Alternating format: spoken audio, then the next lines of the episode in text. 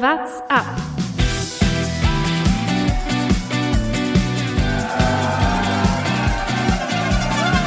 Alle rüber, Jatzak, alle, alle rüber!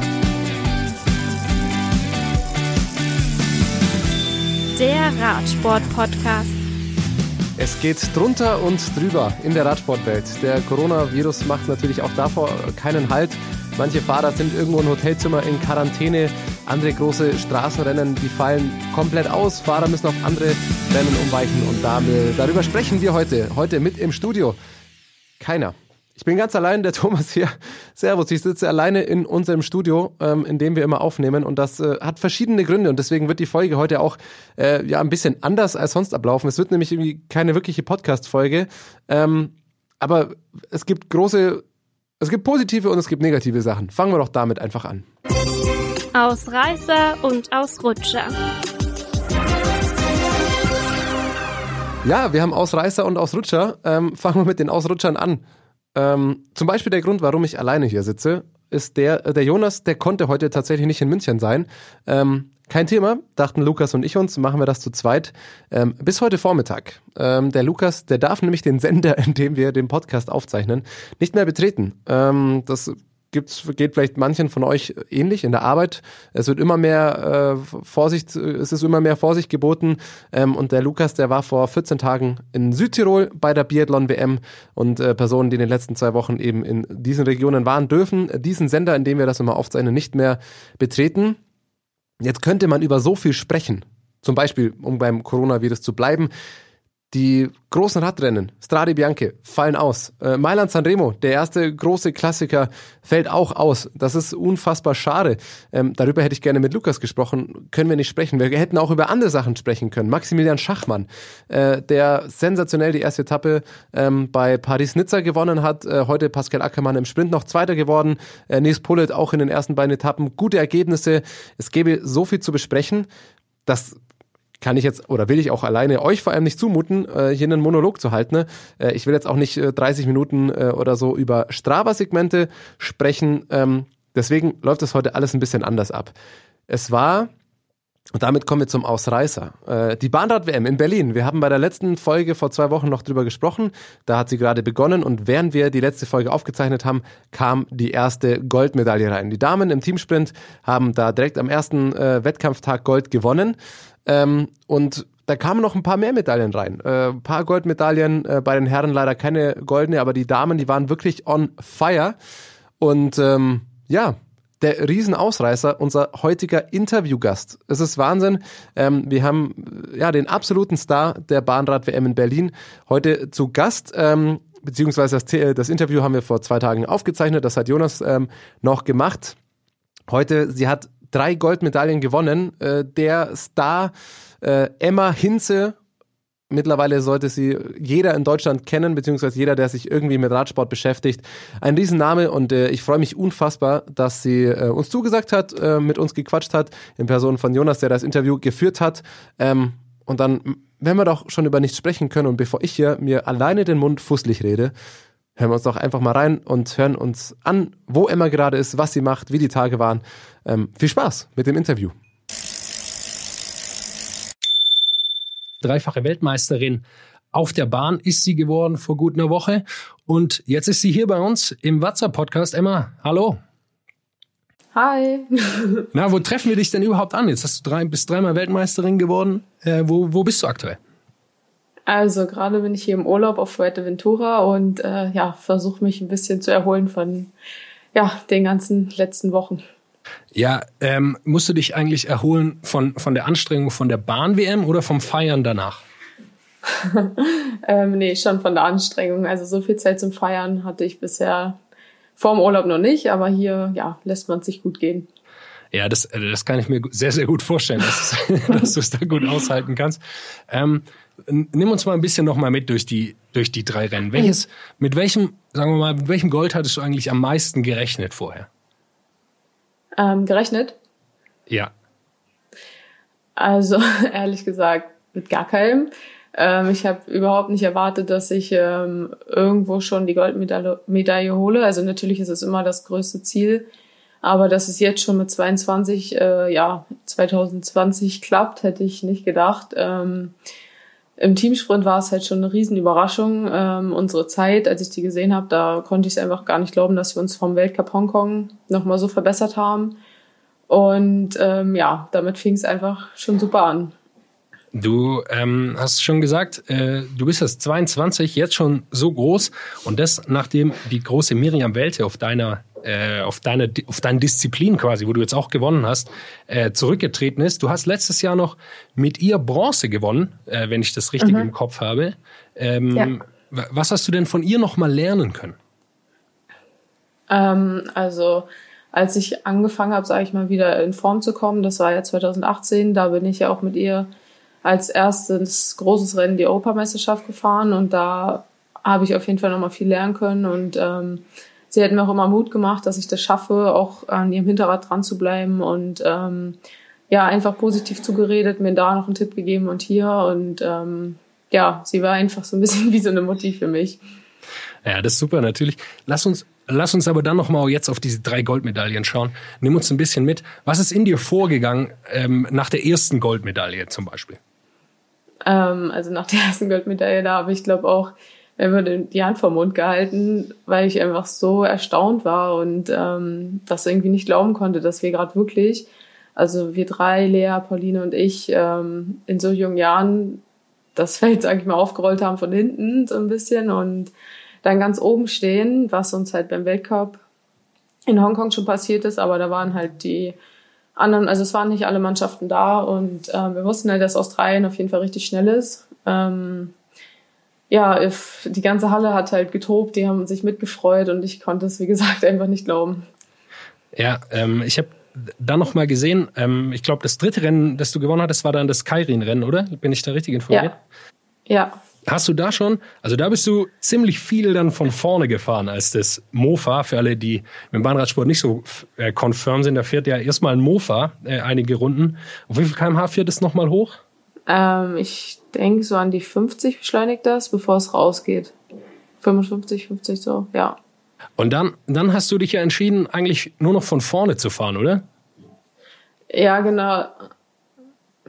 Ähm, ja, also ich bin schon die ersten Läufe von vorne gefahren, weil ich halt im Sprint auch gemerkt habe, einen Tag zuvor, dass da eigentlich keiner vorbeikam. Ich wusste natürlich, wenn ich ähm, viermal im Kairin fahre, wir fahren ja bei der WM ein oder sogar zwei Läufe mehr, je nachdem, ob man gleich weiterkommt, als bei den Weltcups.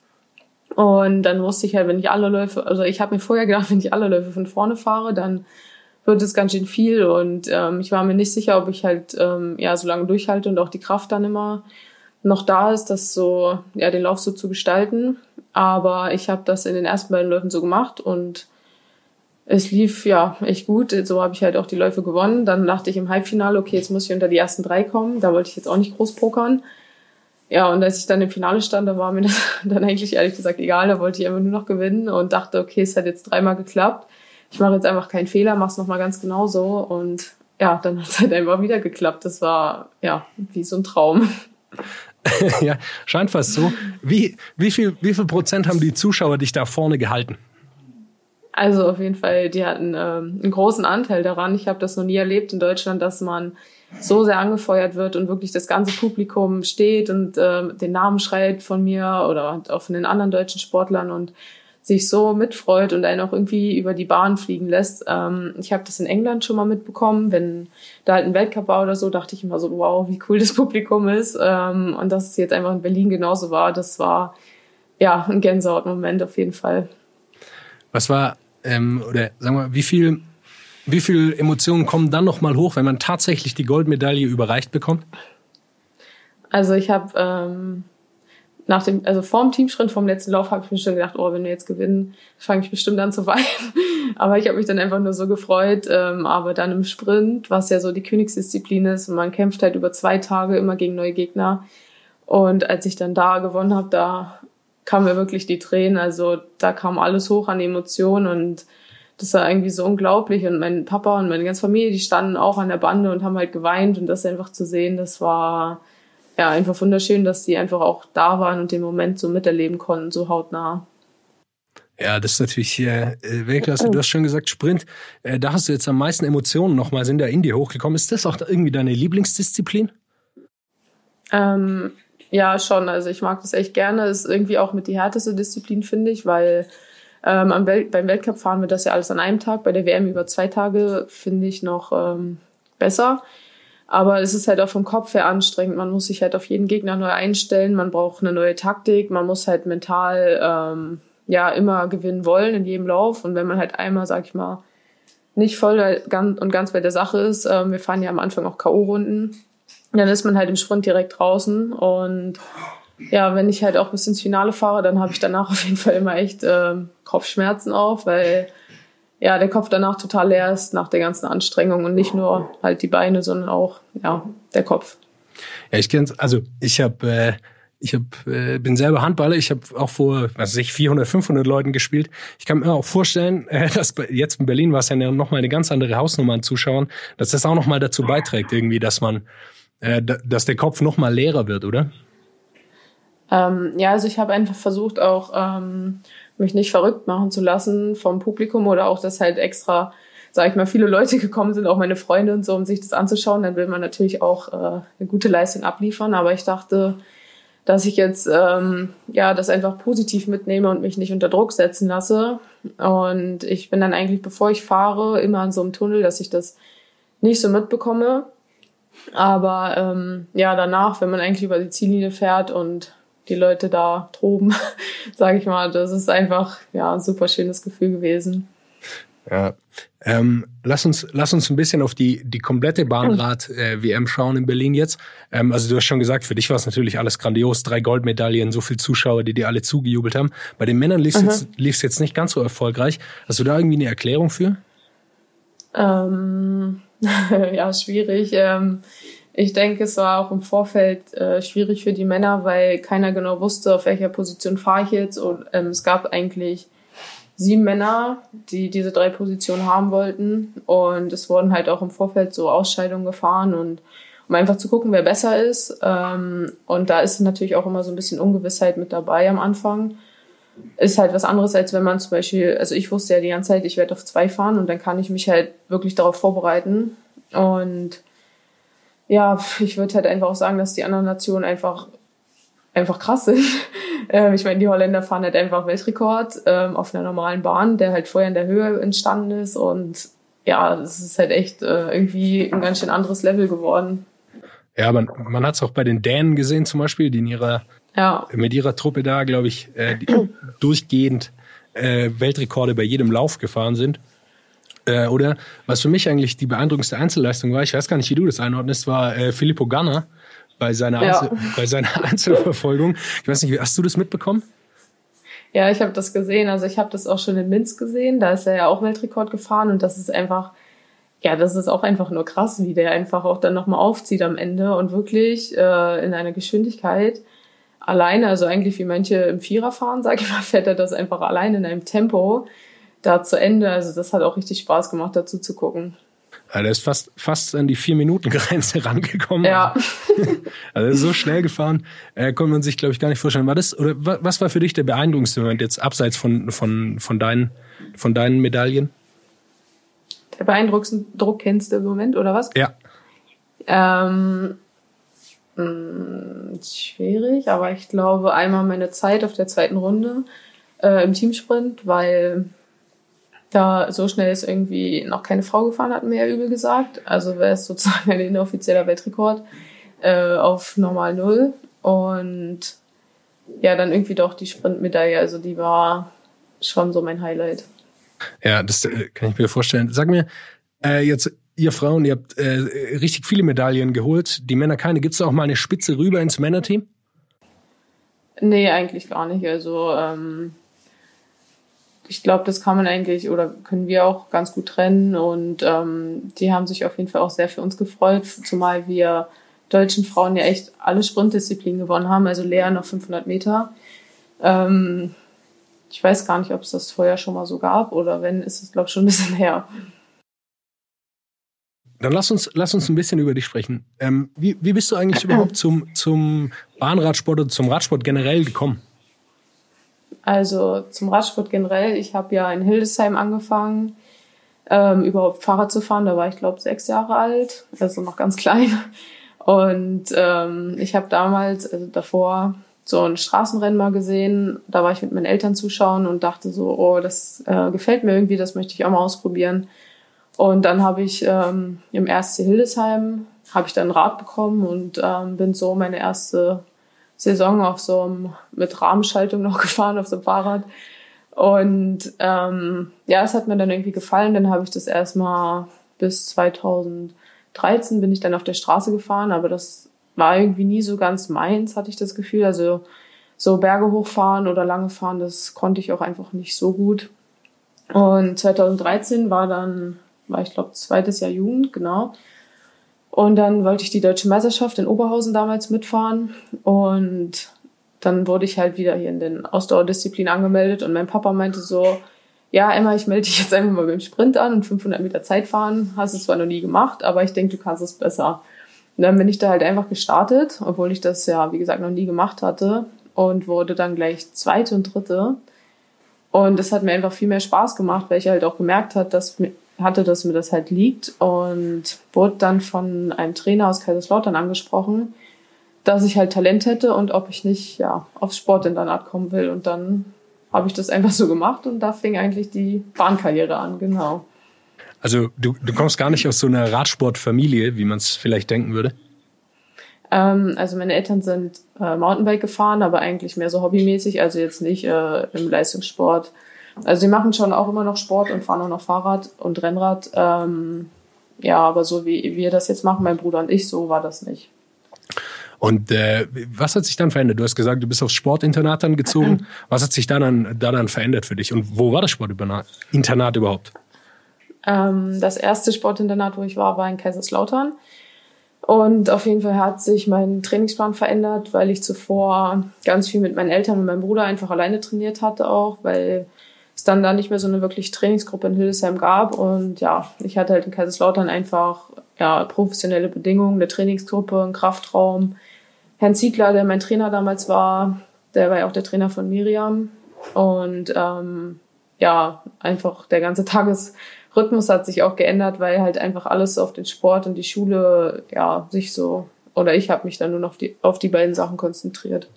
Hast du denn, hast du ein Rad bekommen ohne Rahmenschaltung dann da? ja, das hatte ich auch schon vorher. Also ähm, als es dann so ein bisschen lief, haben meine Eltern mir natürlich auch ein Fahrrad besorgt. Ähm, ja, aber da ähm, in Kaiserslautern haben wir dann natürlich, oder ich habe mein erstes FES-Fahrrad bekommen. Damals, glaube ich, noch 2005er Edition. Und ähm, ja, das war halt schon ähm, ein Riesending, dass man da so ein Carbon-Bahnrad ähm, hatte. Da war ich schon richtig stolz damals. Ja, kann ich mir, kann ich mir gut vorstellen, dass du da stolz drauf warst. Und dann und dann ging's quasi für dich immer so ein bisschen weiter, dann über, über Cottbus, oder? Genau, also dann wurde ich, also ich bin, glaube im November 2013 nach Kaiserslautern gegangen und dreiviertel Jahr später oder so habe ich damals mit Doreen Heinze den Teamsprint gewonnen bei der Weltmeisterschaft in Südkorea. Also es war der erste riesige Erfolg so. Und damals konnte ich das auch überhaupt nicht glauben, dass es so schnell ging.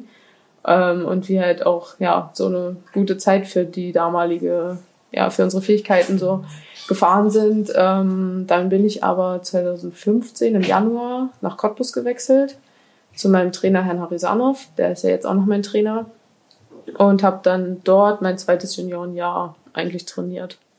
Und da hast du 2015 bist du Juniorenweltmeisterin geworden in den Disziplinen, man höre und staune, Sprint, Kairin und Teamsprint mit Pauline Grabosch. Ja. Also hat sich nicht so viel geändert eigentlich in den letzten fünf Jahren. nur, dass man das, nur, dass man das Junioren streichen kann, äh, Juniorin äh, streichen kann. Ähm, hattet ihr da schon irgendwie so ein Ziel vor Augen, dass ihr das schaffen wollt? Ähm, also das hat mich damals auch echt beeindruckt, dass ich halt die ganzen Disziplinen gewonnen habe. Und ich habe auch letztens erst gedacht, äh, also vor ein paar Tagen, dass es irgendwie so ein kleines Déjà-vu ist, dass ich genau die Disziplin jetzt nochmal gewonnen habe. Aber jetzt ist es natürlich irgendwie ein ganz anderes Level und ich hätte halt auch ehrlich gesagt nicht gedacht, dass man das bei den Frauen oder dass ich das halt nochmal so schaffe, ähm, alle drei Disziplinen wirklich bei einer WM zu gewinnen. Ähm, ja, das ist schon auf jeden Fall verglichen zu den Junioren was ganz anderes. Auch die Zeiten, die sind halt echt schnell gewesen. Ähm, ja, und auch vom Kopf her, wie ich halt schon gesagt habe, mental ist das natürlich viel, viel anstrengender als bei den Junioren damals. Also klar, für mein damaliges Können war das auch super anstrengend, aber verglichen mit jetzt war das echt schön damals. Kann ich mir gut, kann ich mir gut vorstellen. Was verbindet dich? Also das mit Pauline Grabosch fährst du äh, den Teamsprint jetzt schon sehr, sehr lange zusammen. Ähm, Ja. Was verbindet dich mit ihr? Ähm, also mein Papa hat immer gesagt, dass Pauline und ich echt äh, eine Waffe sind. Und das hat er damals schon gesagt. Und daran musste ich auch ganz oft denken, weil wir halt echt, ähm, wir sind schon gefahren zusammen, da waren wir, glaube zehn, damals noch auf der Straße. Und sind dann irgendwie beide so zum Bahnradsport gekommen. Sie war dann auch eine kurze Zeit in Kaiserslautern, ist dann ja nach Erfurt gewechselt. Und wir sind halt einfach wirklich schon ganz, ganz lange zusammen Rad gefahren. Und ja, irgendwann, also am Anfang natürlich gegeneinander, irgendwann dann miteinander im Teamsprint. Und es klappt halt eigentlich schon seit den Junioren echt super, weil sie fährt auf der ersten Position, also ist Anfahrerin, ich fahre auf der zweiten Position und ja, das harmoniert halt irgendwie so, genau. Äh, du hast dreimal Gold gewonnen jetzt äh, bei der WM. Äh, wir sind im Olympiajahr. Ähm, wie groß ist der Druck jetzt? Oder denkst du, ja, jetzt alles egal, ich bin dreimal Weltmeisterin geworden. äh, jetzt, was soll's? Also ähm, momentan habe ich noch keinen Druck oder spiele auch nicht, dass ich das jetzt irgendwie ähm, oder dass von außen jetzt erwartet wird, dass ich das jetzt nochmal so mache oder so. Ähm, ich versuche das einfach positiv mitzunehmen und äh, mir zu sagen, dass ich es halt, ähm, ja, ich, dass ich es halt jetzt schon geschafft habe. Und bei Olympia weiß ich, ist natürlich noch mal eine andere Hausnummer, obwohl man halt schon immer sagt, vom Weltcup zur WM ist noch mal was anderes, aber zu Olympia, das ist halt einfach alle vier Jahre und da bereitet man sich natürlich noch mal intensiver drauf vor, vielleicht als jetzt auf die WM. Ähm, aber ja, ich versuche das halt einfach als was Gutes zu sehen und nicht zu sagen, oh nee, nicht, dass jetzt alle denken, ich mache das jetzt noch mal so und dann klappt es nicht. Also äh, das Gute ist ja, wenn ich meine eigenen Erwartungen anpasse an das, was ich halt kann, dann ja, ist es, denke ich, schon mal viel wert, weil man dann sich selbst einfach auch nicht äh, ja, zu sehr unter Druck setzen muss, kann, wie auch immer. Ja, bei dir scheint es aktuell ja auch viel einfach zu laufen. Also dann muss man sich vielleicht ja auch gar nicht so sehr äh, selbst unter Druck setzen. Ähm, lass uns kurz, du hast selber gesagt, du bist, äh, du bist, hast auf der Bahn, äh, nicht auf der Bahn gestartet, sondern eben auf der Straße gestartet. Äh, habt ihr denn irgendwie Kontakt zu den Straßenradsportlern oder seid ihr komplett getrennte Teams beim Radsportbund? Ähm, also es fahren natürlich manche Straßenfahrer dann auch die Ausdauerdisziplin auf der Bahn. Aber äh, außer in meinem Team, wo es noch Straßenfahrer gibt, also im Track-Team Brandenburg, LKT-Team, ähm, habe ich eigentlich keinen Kontakt zu Straßenfahrern, wenn ich ehrlich bin. Aber dann die, die wichtige Frage, also wer, wer sind die cooleren? Straßen- oder Bahnradler, Radsportler? Das ist jetzt fies. Also da ich die ja persönlich nicht so gut kenne, kann ich das auch nicht so gut sagen. Aber ja, bei uns ist es eigentlich schon echt äh, cool. Also ich fühle mich da wohl. Wir haben äh, bei uns im Podcast letzte Woche über ähm, äh, über Style. Wir sprechen immer wieder so ein bisschen über Style beim beim Radfahren. Äh, und da hatten wir es über Helme. Ich weiß nicht, ob du das kennst. Manche Leute lassen ihr, ihr Schild vorne am, am Helm dran, wenn sie auf der Straße fahren. Ähm, das ist ein richtiges, ein richtiges No-Go, würden wir zumindest sagen. Was ist für dich so ein richtiges No-Go beim, beim, beim Fahrradfahren? Style-technisch. Ähm, gute Frage. Wenn man Unterwäsche unter der Radhose trägt? Ja, das ist ja hauptsächlich unbequem, würde ich sagen, oder? Ja, aber das finde ich geht auch irgendwie nicht, wenn man das so da durchsieht. Also das geht für mich nicht. Wie, wie wichtig ist es, auf dem, äh, in der Bahn äh, gut auszusehen, auf dem Rad? Ähm, also ist mir ehrlich gesagt sogar egal, wenn ich fahre, dann fahre ich halt, also ich habe jetzt hier auch bei meinem Casco-Helm so ein durchsichtiges Visier als einzige und ich finde, das sieht einfach total bescheuert aus, weil man einfach, ähm, weiß ich nicht, das sieht halt irgendwie nicht so sportlich aus, aber ich bin damit bisher immer schnell gefahren und ich musste wirklich jeden Weltcup so fahren und dann war es mir einfach irgendwann auch egal, weil ich dachte, ja, ich fahre halt schnell damit und ich fahre halt damit zwei Runden und ähm, ja, weiß nicht, ich bin dann in so einem Tunnel, dann ist es mir eigentlich egal, wie ich aussehe. Hauptsache, ja, es funktioniert halt. Ja, wenn, wenn man gewinnt, kann man ja schnell den Helm auch ausziehen. Das ist wahrscheinlich auch nicht Ja, so wichtig. genau. Schnell wegschmeißen. bei den Dänen ist uns aufgefallen, äh, die hatten ganz, ganz äh, eigenartige Helme auf äh, dieses Jahr. Ich weiß gar nicht, ist es dir auch aufgefallen? Die, der Look von denen? Mm, nee, ich habe das gar nicht gesehen. Was hatten die für welche? Äh, die hatten wirklich ähm, ein ganz eigen, eigenwilliges Modell.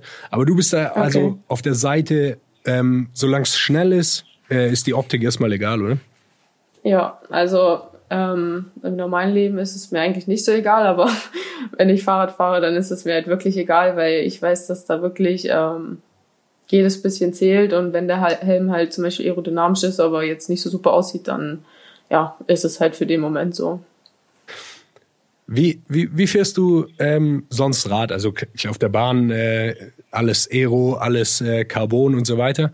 Aber wenn du jetzt in, in der Stadt unterwegs bist mit einem, mit einem ganz normalen Rad, ähm, ist es da so, ja okay, das ist dann schon noch ein richtig gutes Rad oder ein billiges, wo es dann auch mal nicht so schlimm ist. Wir wissen hin und wieder werden auch mal Räder geklaut in der Stadt.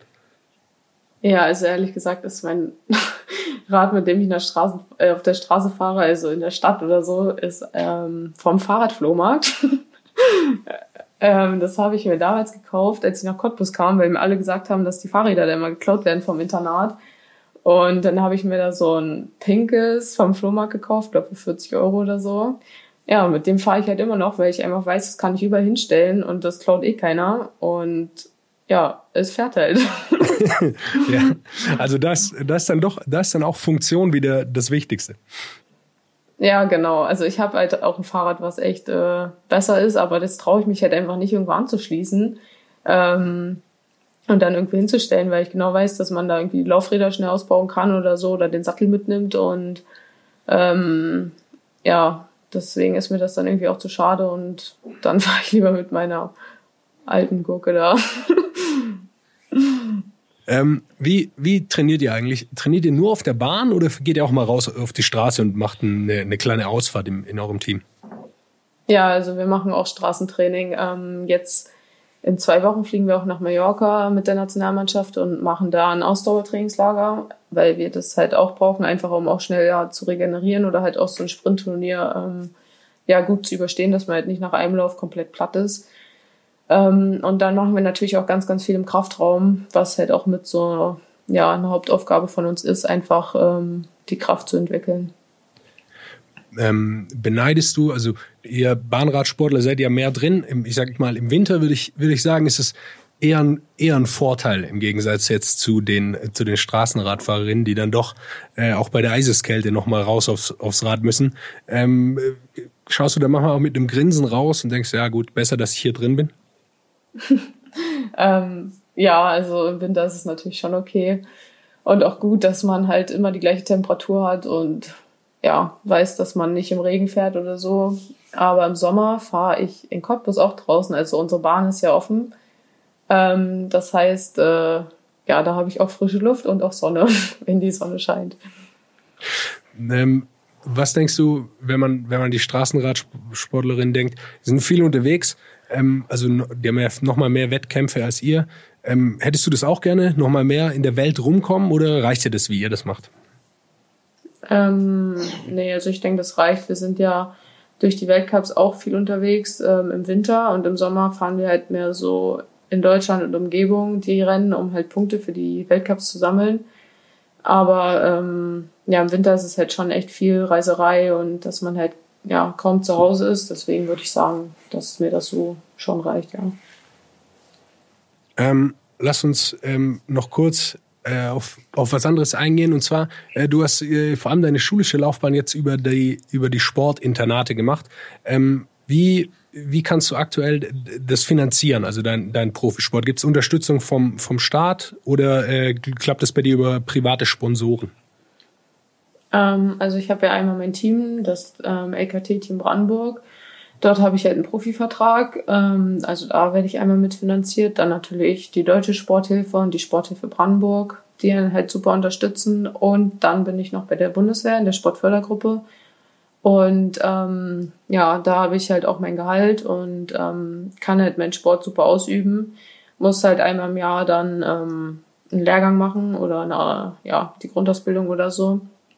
Und ja, dann bin ich halt den Rest des Jahres sozusagen freigestellt und kann mich wirklich 100 Prozent ähm, auf meinen Sport konzentrieren, was halt echt super ist. Äh, kannst du dir diese äh, Zeit auch frei einteilen, wenn du, wenn du zur Bundeswehr musst? Oder ist es eine festgeschriebene Woche? Ähm, also das ist schon so ein bisschen in Absprache auch mit der Bundeswehr, dem Bundestrainer und so. Ähm, es ist halt eigentlich meistens nach dem Saisonhöhepunkt, dass man dann kurz Urlaub macht und dann ähm, ja zur Bundeswehr geht. Also ich habe es letztes Jahr im April gemacht, die Grundausbildung, und die geht halt auch nur noch vier Wochen anstatt sechs. Und ähm, ja, die vier Wochen kann man dann nicht so viel trainieren, weil man halt echt, also man kann es schon, aber ich denke, das ist halt nicht so effektiv, als wenn ich halt wirklich den ganzen Tag habe, um mich darauf zu konzentrieren. Aber ähm, ja, die vier Wochen, das geht schon mal. Okay, äh, dann lass uns, wir machen immer auch eine kleine Schnellfragerunde. Ja, das heißt, ich äh, werf dir quasi irgendwas hin und du en entscheidest dich am Ende des Tages einfach. Okay. Also Espresso oder Cappuccino? Cappuccino. Großes Blatt oder kleines Blatt? Kleines Blatt. Banane oder Gel? ähm, Banane. Ortsschildsprint oder Weltcupsieg? Weltcupsieg? Einteiler oder Trikot und Hose getrennt? ähm, Einteiler. Schlager oder Techno? Techno. Äh, Strava oder Instagram? Instagram. Ah, okay. Ähm, äh, ich weiß gar ähm, also viele Leute, viele Profis laden das sehr hoch. Ist es für euch überhaupt relevant, das zu machen? Also auf Äh, Strava? also, also mein Freund Max macht das, aber ich habe das noch nie gemacht. Nee. Das würde uns helfen. Wir könnten hier, wir haben ein kleines Segment, wo wir immer die, die Strava-Werte ähm, äh, uns präsentieren, die besten der Woche sozusagen, äh, wo wir dann Okay. auch mal einen Wert von dir haben könnten. Einmal kannst du es ja vielleicht hochladen. Okay. Ich frage ihn mal. Äh, wie wichtig ist äh, Social Media für dich? Einfach, äh, einfach ist es nur Spaß für dich oder versuchst du da so ein bisschen dich zu promoten? Ähm, also ein bisschen versuche ich das schon, weil jetzt natürlich auch ganz, ganz viele Firmen irgendwie ankamen und meinten, dass ich die ein oder andere Sache einfach bekommen kann und halt auch fragen, ob ich im Gegenzug, im Gegenzug eine ja, Werbung machen kann. Ähm, was natürlich irgendwie auch einfach cool ist, dass wenn man halt eine gewisse Rei Reichweite hat, dass man ja äh, Sachen jetzt einfach bekommt, die man früher halt immer kaufen musste und das vereinfacht einem ja auch schon vieles, denke ich. Ja, ja, das stimmt. Wir stellen hier auch immer so ein kleines Social Media Zeugnis für unsere Leute aus. Hier waren bei uns, wir hatten schon Pascal Ackermann, der ist ein bisschen faul auf Instagram, muss man sagen. äh, äh, und Max Kanter, äh, ich weiß gar nicht, ob du die persönlich kennst überhaupt, ist ja auch nicht so wichtig. Ja, also, also Max Kanter, der war nämlich auch in Cottbus auf der Schule. Ah, den kennst du Ja. ganz gut, oder wie? Genau, und Pascal Ackermann, der war in Kaiserslautern, also den kenne ich auch. Ja, und äh, da kann ich dir nämlich sagen, äh, also da bist du auf jeden Fall schon mal vor Pascal Ackermann, weil der äh, repostet hauptsächlich Sachen über ihn. Äh, und da bist du Ah, schon mal okay. weiter. Um, um das mal hier von offizieller Seite, also von uns, äh, zu verleihen, äh, ist natürlich jetzt alles im Schatten der aktuellen Posts. Nur noch Goldmedaillen bei dir überall zu sehen. Aber insgesamt, ja, coole Abwechslung, Radsport-Content und auch mal Urlaub, Urlaubsfotos und Freizeitposts. Vor allem aber mit viel Regenbogen, natürlich bezogen auf dein Trikot im Power Ranking Ja. ganz oben. Also von uns Note glatte eins. Oh, cool. Danke. ich gebe mir Mühe. Ähm, dann will ich dich jetzt gar nicht arg viel länger abhalten von deinem Urlaub. Du willst ja sicher an den Strand gehen, schätze ich. Ja, das mache ich jetzt gleich genau. Wie lang, wie lang bist, bist du denn noch im Urlaub? Ähm, bis Mittwoch noch. Und das heißt aber jetzt nur Urlaub, oder? Kein Training, nicht irgendwie nochmal joggen oder in Kraftraum? Nee, also ähm, ich denke, ab Montag werde ich ein bisschen Rad fahren und ein bisschen so Oberkörper und so machen. Aber bis dahin mache ich wirklich gerade echt gar nichts. Also wirklich ausruhen. okay, super. Ich bedanke mich ganz herzlich bei dir fürs Gespräch. Ja, ja gerne. Genieß den Urlaub. Mache ich, danke. Ja, auf Fuerteventura ist die Welt noch in Ordnung. Äh, da sind zumindest äh, die Goldmedaillen in Ordnung. Emma Hinze, super cooles Interview, super, super nette Frau, ähm, so wie sie jetzt am Telefon klang. Ähm, cool, coole Sache. Ich freue mich immer noch, dass sie äh, ähm, Bock gehabt hat, äh, mit uns zu sprechen. Und äh, ja, vielleicht geht's euch auch, äh, ich weiß nicht, man hat so viel aus diesem Interview mit rausgezogen. Äh, vielleicht nehme ich jetzt als erstes mit der Grund, warum aus mir vielleicht doch kein Profi oder Weltmeister wär, wird, weil wenn doch St Style-Sünden durch Leistung entschuldigt werden, dann, äh, ist, äh, dann ist das nicht mehr meine Radsportwelt. das kann man vielleicht dazu sagen, das äh, kann wahrscheinlich auch nicht jeder verstehen. Aber ja, äh, das macht, wenn man schon nicht gut Radfahren kann, dann schaut man wenigstens, dass man gut dabei aussieht. Ja, das war's dann auch quasi schon von der Folge heute. Ähm, die große Emma Hinze Show, quasi wie in Berlin. Die heutige Folge ist wie die Bahnrad-WM in Berlin. Die große Emma Hinze Show. Ähm, das war's dann schon wieder von What's Up ähm, von der Folge. Ich weiß auch nicht genau, wie es weitergeht. Ähm, wir müssen vor allem wahrscheinlich mal schauen, wann Lukas den Sender wieder betreten darf. Es geht ihm gut, das, das kann ich ja auch mal noch sagen.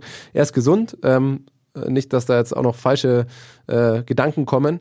Ähm, ich denke, dass wir nächste, spätestens übernächste Woche dann die nächste Folge äh, aufnehmen werden. Wir werden euch sicherlich über unsere Kanäle Twitter und Instagram, äh, WhatsApp, der Radsport Podcast informieren, äh, was los ist. Und ja, wir wissen ja jetzt auch noch nicht, über was wir dann sprechen können. Ähm, Paris Nizza wird bis dahin durch sein. Welche anderen Rennen stattfinden, was überhaupt passiert, das weiß ja momentan sowieso keiner bei allen Veranstaltungen. Was findet statt, was nicht. Ähm, wir sind gespannt welche Rennen stattfinden. Das war es auf jeden Fall von heute, äh, von der Folge. Und ja, liebe Grüße überall hin, ich hoffe, euch geht es allen gut. Äh, liebe Grüße auch nach Fuerteventura äh, zu Emma Hinze. Und ja, bis bald, bis zur nächsten Folge. What's up? Der Radsport-Podcast.